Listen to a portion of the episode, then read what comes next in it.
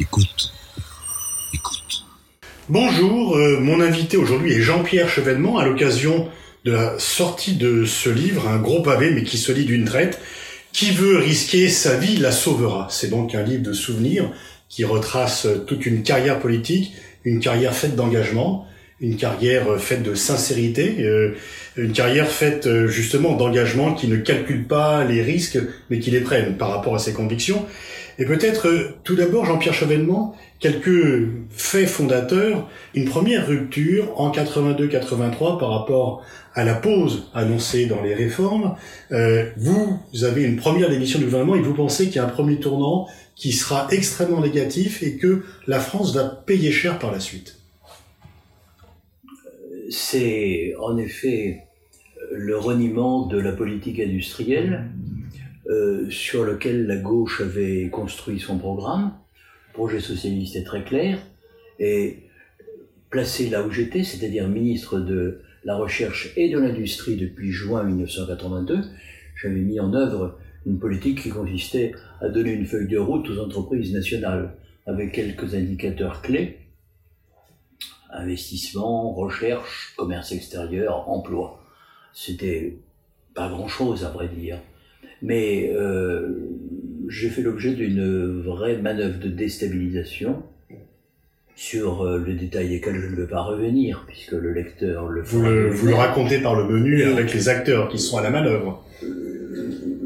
J'ai vraiment compris que euh, cette déstabilisation qui venait du président de la République lui-même et du porte-parole du gouvernement qui était Jacques Attali à l'époque, sur les marches du palais, m'imputant une politique tracassière vis-à-vis des entreprises nationales, signait la fin de la tentative que j'essayais de, de promouvoir d'une politique industrielle qui aurait empêché la France de dégringoler la pente, comme nous avons vu qu'elle l'a fait depuis cette époque-là. Alors, c'est couplé avec l'arrimage du franc aux marques, une monnaie trop forte qui handicape notre compétitivité, et d'autre part, ce qui va suivre, que j'ignore encore, c'est-à-dire une, une dérégulation, ce sera l'acte unique, L'acte unique. une dérégulation à l'échelle de l'Europe et du monde, favorisant les délocalisations industrielles vers les pays à bas coût.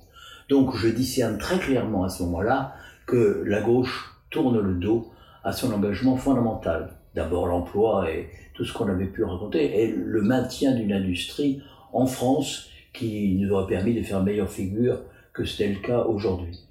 Effectivement, depuis la désindustrialisation euh, est visible, le nombre d'emplois industriels a fortement chuté. Vous revenez ensuite, suite à la crise sur l'école privée, au gouvernement comme ministre de l'Éducation. Vous remettez les choses en place. Et puis il y a euh, les élections législatives de 1986 qui sont perdues par la gauche. Retour au pouvoir en 88, puis étant réélu, vous devenez ministre de la Défense. Et puis il y a euh, la- l'élection du Koweït par l'Irak, les prémices de la guerre du Golfe, que vous racontez, euh, que vous mettez, vous dites qu'en fait on aurait pu éviter la guerre, mais à partir du moment où les États-Unis ont déployé 500 000 soldats dans la région, celle-ci est prévue inarrêtable, et même Mitterrand ne veut pas résister aux Américains, mais est-ce que vous ne faites pas une différence entre cette guerre décidée par l'ONU en 90 et la guerre d'Irak en 2003, celle-ci franchement illégale Pour vous, c'est de la il y a- et vous ne faites pas de différence alors que d'autres peuvent se dire, dont je fais partie d'ailleurs, qu'il y a quand même une guerre onusienne qui, euh, sur le niveau de la légalité internationale, n'a pas la même signification que la guerre illégale et légitime de 2003. Eh bien, je ne fais pas de différence. Je considère que c'est la même séquence, simplement l'une entraîne l'autre. Et pourquoi cela? Parce que cette guerre est décidée non pas à la fin de l'année, quand les Américains ont 500 000 hommes euh, sur place, elle est décidée dès le premier jour.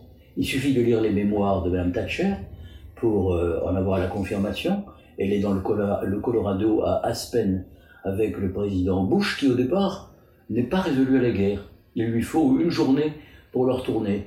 Et dans la nuit, le président Bush appelle François Mitterrand, lui demande est-ce que s'il y a une guerre, vous serez avec nous ou est-ce que vous resterez en dehors? C'est raconté par Roland Dumas dans une petite brochure de l'Institut François Que Mitterrand vous avez découvert par la suite, les que aveux j'ai de Roland découvert par la suite parce que c'était vraiment ce que à la fin j'avais fini par subodorer parce que je pensais que Mitterrand ne ferait pas la guerre non pas seulement parce que le parti socialiste était le parti de Jaurès mais parce que lui-même comprendrait que ce n'était pas l'intérêt de la France et puis qu'en arrière-plan il y avait quand même le fondamentalisme islamique. Nous avions soutenu l'Irak contre l'Iran, mais nous savions aussi que Oussama Ben Laden, ça existait, qu'il y avait des extrémistes en Arabie Saoudite qui avaient occupé la Mecque et qui étaient en Afghanistan. Hein. Donc, euh, je, je pensais qu'il serait possible euh, de retourner la situation. Et c'est la raison pour laquelle je suis resté à mon poste tout en faisant en sorte de ne pas m'exprimer d'une manière trop contradictoire avec Vous étiez pris, vous l'expliquez très bien, c'est que vous êtes pris par un, une double loyauté. Loyauté par rapport à vos convictions, également par rapport aux institutions, ne pas contredire le président en tant que ministre de la Défense? Je lui ai dit dès le mois d'août que naturellement mon poste était à sa disposition. Même Michel Rocard m'a téléphoné pour me proposer l'équipement. Michel Rocard, dont vous dites d'ailleurs que dès le départ, il avait émis des doutes en privé auprès de vous sur euh, la légitimité de cette guerre. Oui, je peux dire, parce que c'est la vérité, que ce livre est un, un livre de vérité, un, un grand acte de liberté où je dis vraiment ce que j'ai vécu. Michel Rocard, euh, nous allons vers le banc du gouvernement et il me dit, en me prenant par le coude, il me dit euh, J'espère que les Américains ne vont pas nous faire faire cette connerie. Mais ça se passe très tard. Et lui-même, quand même, a un profil bas parce qu'il ne faut pas qu'il se mette en contradiction avec le président de la République.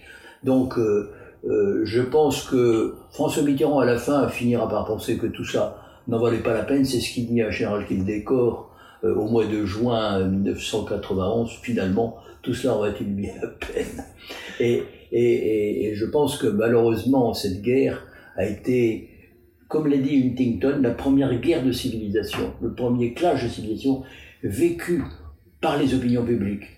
Un jour, Mitterrand me dit, mais vous savez, les gouvernements arabes, euh, aujourd'hui, ils criaillent, mais demain, ils viendront nous manger dans la main. Et je dis, mais c'est pas des gouvernements arabes qu'il s'agit. Il s'agit de l'opinion publique dans l'ensemble du monde arabe et même du monde musulman. Et euh, je crois que Mitterrand n'est pas attentif à cet aspect des choses.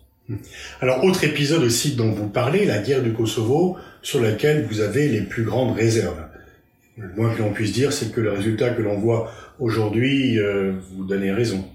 J'ai émis les plus grandes réserves. Je faisais circuler en Conseil du ministre un texte de euh, euh, Enzensberger, un auteur allemand, qui, qui montrait les limites de l'ingérence. Mais j'étais en effet assez con, mais ce n'était pas ma compétence. Mhm. Je disais à Hubert Védrine, mais comment peux-tu nous sortir de là? Et Hubert me répondait, ben moi je suis sur un toboggan entre euh, Madeleine Albright et puis du côté allemand, Joschka Fischer, qui était un Très en guerre. Oui, très euh, en de guerre. la guerre. Oui. Alors, on arrive aussi à la guerre d'Irak. euh, vous n'êtes plus ministre, euh, bien sûr, mais Jacques Chirac, vous, le, vous soutenez sa position. Il vous euh, invite en tête à tête pour vous lire son opposition. Tout ceci est très documenté. Mais comment expliquez-vous que par la suite, Jacques Chirac, qui avait très fortement augmenté la popularité de la France par ce refus de la guerre d'Irak, a finalement un petit peu cédé puisqu'il a accepté l'occupation et que ensuite il est un peu rentré dans le rang par rapport à son opposition flamboyante euh, au projet américain. Ben, son opposition a été flamboyante pour euh, dissocier la France de l'image de, euh, de, faiseuse de guerre. Donc la France l'a désapprouvé puisqu'il a brandi même le droit de veto. Mais une fois que la guerre a eu lieu, que les Américains ont occupé l'Irak, eh bien, son entourage, la pression de son entourage, et puis la nécessité de- d'arrondir les angles avec euh, le président Bush, qu'il a rencontré à Evian, ça devait être un G7 ou un G8, Oui, euh, G8, quelques mois plus tard, G7. l'a amené à voter une résolution aux Nations Unies qui a euh, permis aux Nations Unies d'envoyer un délégué d'ailleurs qui est mort euh, dans un attentat, euh, Viera, de Viera si je me souviens bien, et euh, Chirac a voulu arrondir les angles et il a eu raison parce que finalement, euh, Condoleezza Rice parlait de punir la France, mais ça n'a suivi aucune vraie punition. Alors bien sûr, il y a beaucoup de passages de politique intérieure, mais aussi beaucoup de passages de politique étrangère. Et vous parlez d'un, page 86, d'un occidentalisme à courte vue qui nous aurait amené à faire de nombreuses erreurs. Et la critique que je fais euh, concerne les politiques d'ingérence et les interventions dont on ne mesure pas à l'avance les conséquences qu'elles peuvent avoir. La guerre du Golfe est évidemment emblématique, puisque nous aurons ensuite la séquence Al-Qaïda euh, en Irak, euh, en Arabie Saoudite bien sûr, euh, et puis la séquence Daesh quand la politique du gouvernement al-Maliki, d'un gouvernement chiite particulièrement sectaire, va dresser les provinces sunnites de l'ouest irakien euh, contre Bagdad et contre les Occidentaux, ce sera Daesh. Donc tout cela est un peu la conséquence de ce que nous avons fait là-bas, euh, nous occidentaux. Alors je ne veux pas dire qu'il y a une composante endogène, bien entendu, et même un déterminant endogène à, à l'islamisme politique, bien sûr que si, mais j'observe qu'en Libye, euh, et dans une certaine mesure en Syrie, ce qui s'est passé pendant les, deux guerres du Golfe ne nous a pas servi de leçon. Nous avons euh, euh, pratiqué une politique d'ingérence qui euh, finalement s'est retournée à bien des égards contre nous. Vous développez aussi le, concept d'hégémon que vous aviez déjà développé dans votre livre précédent sur le siècle précédent. Comment analysez-vous ce concept d'hégémon Le capitalisme a besoin d'un- patron quand il est entré dans sa phase de mondialisation. Un boss qui est euh, représenté par la Grande-Bretagne au XIXe siècle et depuis 1945 par les États-Unis. Et la compétition pour l'hégémonie permet de comprendre les crises du capitalisme. Par exemple, la montée de l'Allemagne après 1871, son industrialisation rapide et le fait qu'elle menace à travers ses armements navals la suprématie de la Grande-Bretagne. Ça va être le déterminant de l'entrée en guerre de la Grande-Bretagne euh, en 1914 et par conséquent de la Seconde Guerre mondiale. Et ensuite, l'hégémonie passe de l'autre côté de l'océan parce que les Anglais s'y résignent, ils y sont prêts, et euh, on voit le même mécanisme qui avait caractérisé la mondialisation britannique sous la mondialisation américaine. Le seul vrai rival n'est pas l'URSS, le seul vrai rival, c'est la Chine. Et la Chine monte à l'horizon, elle a sa force propre, cette puissance critique qui est énorme, et par conséquent, nous sommes entrés dans une phase de, de conflit assez aigu. Alors c'est pas encore un conflit chaud, mais c'est le début d'une guerre froide. Et à l'horizon, je le dis en pesant mes mots, il y a le risque d'une troisième guerre mondiale, ou en tout cas d'une guerre chaude qui peut éclater soit en Chine méridionale, dans la, mer de Chine méridionale, euh, de la mer de Chine du Sud, ça peut éclater même au Moyen-Orient, au Pakistan, on ne sait pas. Mais euh, on sent bien que l'air se charge d'électricité, c'est euh, quelque chose dont il faut avoir conscience parce que c'est très dangereux. Mais cette montée en puissance de la Chine est effectivement inacceptable par les Américains parce qu'ils pensent que c'est eux qui doivent diriger la manœuvre. Il va y avoir un rattrapage. Alors il y a sa thèse que vous connaissez du piège de Thucydide lorsque le numéro 1 est dépassé par le numéro 2. Le changement, c'est la dissuasion. Vous ne pensez pas, vous qui êtes euh, un ardent partisan de la dissuasion nucléaire, est-ce que vous pensez que la dissuasion nucléaire est quand même au moins un facteur euh, de tranquillisation? Euh, notamment par rapport à un conflit euh, ouvert et armé entre Pékin et Washington. C'est un ralentisseur de crise, c'est ce que euh, j'écris dans mon livre. Mais la, l'arme nucléaire peut aussi revêtir la forme d'arme de champ de bataille. Les Américains et sans doute les Chinois, les Russes en tout cas, en disposent. Par conséquent, on ne peut pas euh, éliminer l'idée qu'un conflit puisse devenir nucléaire, puisse devenir nucléaire dans la deuxième partie du XXIe siècle. Euh, c'est un risque. Et euh, je pense que l'arme nucléaire, la dissuasion telle que l'avait définie le général de Gaulle en 1959, dans son célèbre discours de l'école militaire, c'est aussi un moyen de ne pas se laisser entraîner dans des conflits qui ne seraient pas les nôtres. Or, je pense que l'Europe devrait avoir à l'esprit l'idée que dans un nouveau conflit mondial, il serait peut-être euh, avisé bah, de rester en dehors si nos intérêts ne sont pas immédiatement engagés.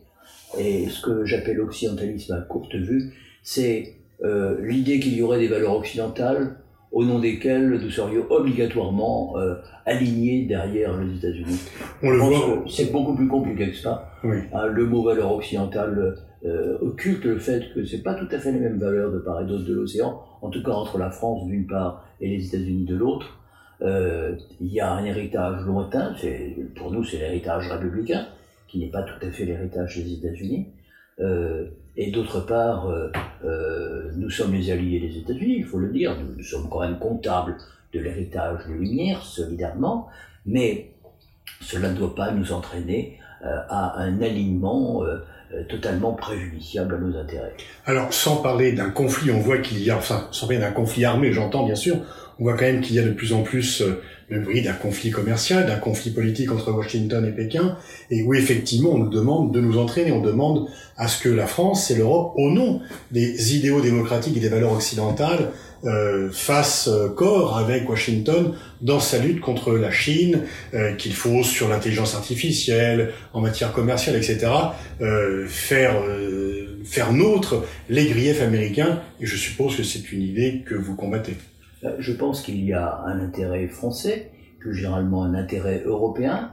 Est-ce que nous ne devons pas conserver notre liberté de mouvement? Est-ce que nous ne devons pas bâtir à travers des initiatives à prendre, notamment dans le domaine du numérique, dans le domaine de l'espace, dans le domaine euh, des technologies cyber Est-ce que nous ne devons pas prendre toute une série d'initiatives qui nous permettront de créer un troisième pôle, c'est-à-dire un pôle européen et de rester euh, en dehors d'affrontements qui peuvent revêtir un tour excessif. Ce n'est pas Mm. que je, je, j'ai de la sympathie pour le régime communiste chinois. Je vois bien ce qu'il est. C'est un régime euh, euh, dictatorial. Et ce qui vient de se passer à Hong Kong le, montre aussi euh, finalement le peu de respect qu'ils ont des engagements qu'ils avaient pris. Donc euh, je n'ai pas de complaisance à l'égard de la Chine, mais en même temps ce n'est pas pour rien que la France a reconnu la Chine en 1964, si mes souvenirs Oui. sont bons. C'est que naturellement c'est un très grand partenaire, 1 milliard 400 millions d'hommes ça compte. La Chine ça existe depuis 5 ou 6 millions. C'est quand même une civilisation euh, que nous ne pouvons pas ignorer, elle est présente partout, et je prêche simplement pour que nous nous déterminions en, fonction de nos intérêts propres. Vous avez été le représentant de deux présidents de la République pour le dialogue avec la Russie, euh, les présidents Hollande et Macron. Alors beaucoup de gens disent il ne faut pas dialoguer, la tentative de Macron de dialoguer avec la Russie est à courte vue. Le président a rappelé euh, euh, récemment, y compris en Lituanie, qu'on n'allait pas, euh, il fallait faire avec la Russie. Comment jugez-vous la nature des relations que nous devons avoir avec euh, la Russie et donc avec la Russie de Poutine? D'abord, j'observe que entre l'Europe et la Chine, on n'a pas euh, trouvé mieux que la Russie. hein. Elle est là, c'est un pays européen. Bien sûr, ce sont des orthodoxes, alors que majoritairement les Français sont des catholiques, d'autres des protestants, mais enfin nous nous rattachons quand même à un rameau commun de la civilisation humaine, le judéo-christianisme, et ça crée des affinités. La littérature, la culture russe, la musique russe, tout ça, ça existe. Et dans deux guerres mondiales, nous avons été les alliés de la Russie. Ce n'est pas tout à fait par hasard. Par conséquent, je demande qu'on examine avec plus de soin la manière dont les sanctions qui ont été prises depuis 2014 ont repoussé la Russie vers la Chine, au détriment de nos intérêts et de ses intérêts également, parce qu'on s'aperçoit que la relation entre la Chine et la Russie est de plus en plus déséquilibrée, et qu'en fait, euh, il y aura peut-être un moment où les Russes verront un intérêt à leur rapprochement avec l'Europe, qui est aussi notre intérêt. Vous pensez qu'on devrait lever les sanctions prises en 2014 et à quelles conditions pourrait-on les lever?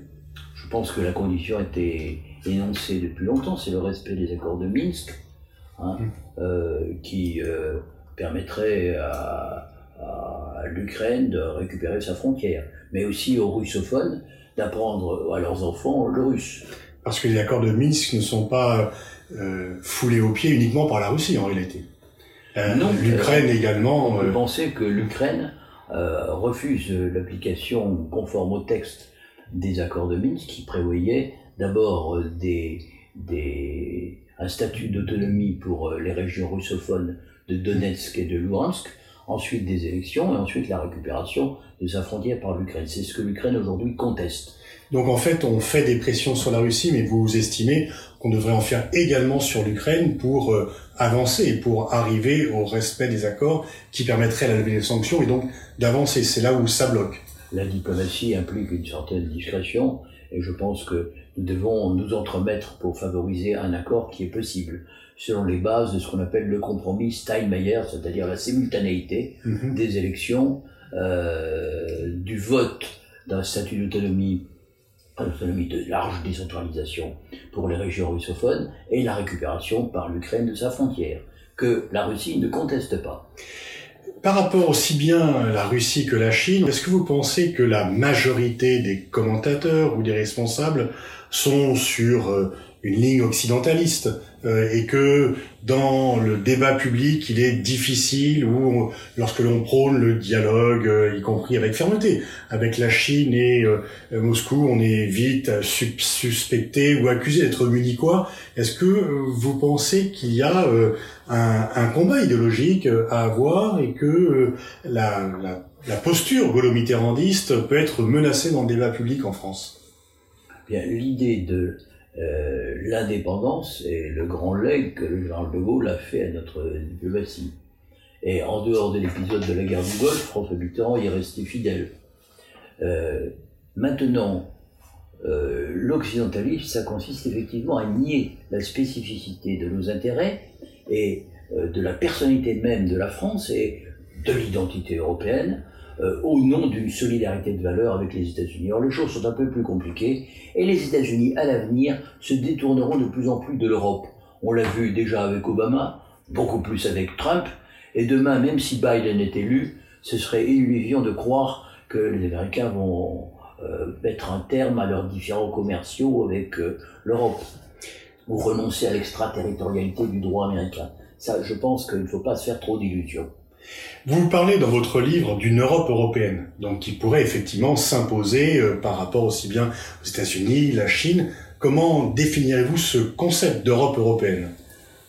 Je pense que d'abord il faut rendre à César ce qui lui revient. L'Europe européenne, c'est une expression du général de Gaulle. C'est une Europe qui euh, euh, prend les moyens de sa propre voie. Alors il y a l'Union européenne. Est-elle capable de définir une politique réellement indépendante? Étant donné son hétérogénéité, étant donné que le, fait que, par exemple, les pays voisins de la Russie sont entièrement dépendants dans leur esprit même de la protection américaine. Est-ce que nous ne devenons pas les otages de ces pays-là? C'est une question qu'il faut se poser. Et si nous voulons définir une véritable Europe européenne, je pars de l'idée que nous devons revenir à l'Europe des nations, plus exactement des États, qu'il y a quand même des grands États la France, l'Allemagne, la Russie, mais aussi l'Italie, l'Espagne, la Pologne, et que nous devons chercher des accords, s'ils sont possibles, mais ils ne sont pas forcément possibles, entre ces grands États. Je pense que l'attitude de l'Allemagne est déterminante parce que l'intérêt de l'Allemagne serait euh, de nouer un rapport euh, euh, apaisé avec la Russie. ça a toujours été l'intérêt de l'Allemagne de le faire, du point de vue de ses propres intérêts, mais il y a des gens qui en Allemagne ne le comprennent pas. Et puis euh, pour la France, c'est une façon d'ouvrir le jeu européen et de retrouver une liberté de mouvement qui nous manque quelque peu. Alors c'est un peu parmi les projets du président Macron. Est-ce que vous diriez euh, que euh, Emmanuel Macron se situe dans cet héritage gaulo-mitterrandiste? Écoutez, je l'ai espéré quand il m'a proposé de reprendre une mission que j'avais un peu abandonnée, je dois dire. J'ai accepté d'emblée, parce qu'il avait les gestes qui convenaient vis-à-vis de Vladimir Poutine. Il a reçu à Versailles, et puis il a fait euh, un certain nombre de, de, gestes significatifs. Euh, maintenant, euh, il faut aussi que les moyens de ce rapprochement soient pris, et que de l'autre côté, il y ait la volonté de mettre un terme à la situation en, Ukraine de, de, de l'Est, qui n'est pas indéfiniment tolérable. On ne peut pas accepter un conflit gelé qui pourrait se réouvrir à la moindre occasion. Donc, euh, euh, je pense que Macron a une bonne intention, dont je le crédite. Merci Jean-Pierre Chevènement. Je renvoie à la lecture de votre livre de mémoire. Qui veut risquer sa vie la sauvera, qui vient de paraître aux éditions Robert Laffont. C'est absolument passionnant et ça se lit d'une traite. Merci Jean-Pierre. Merci.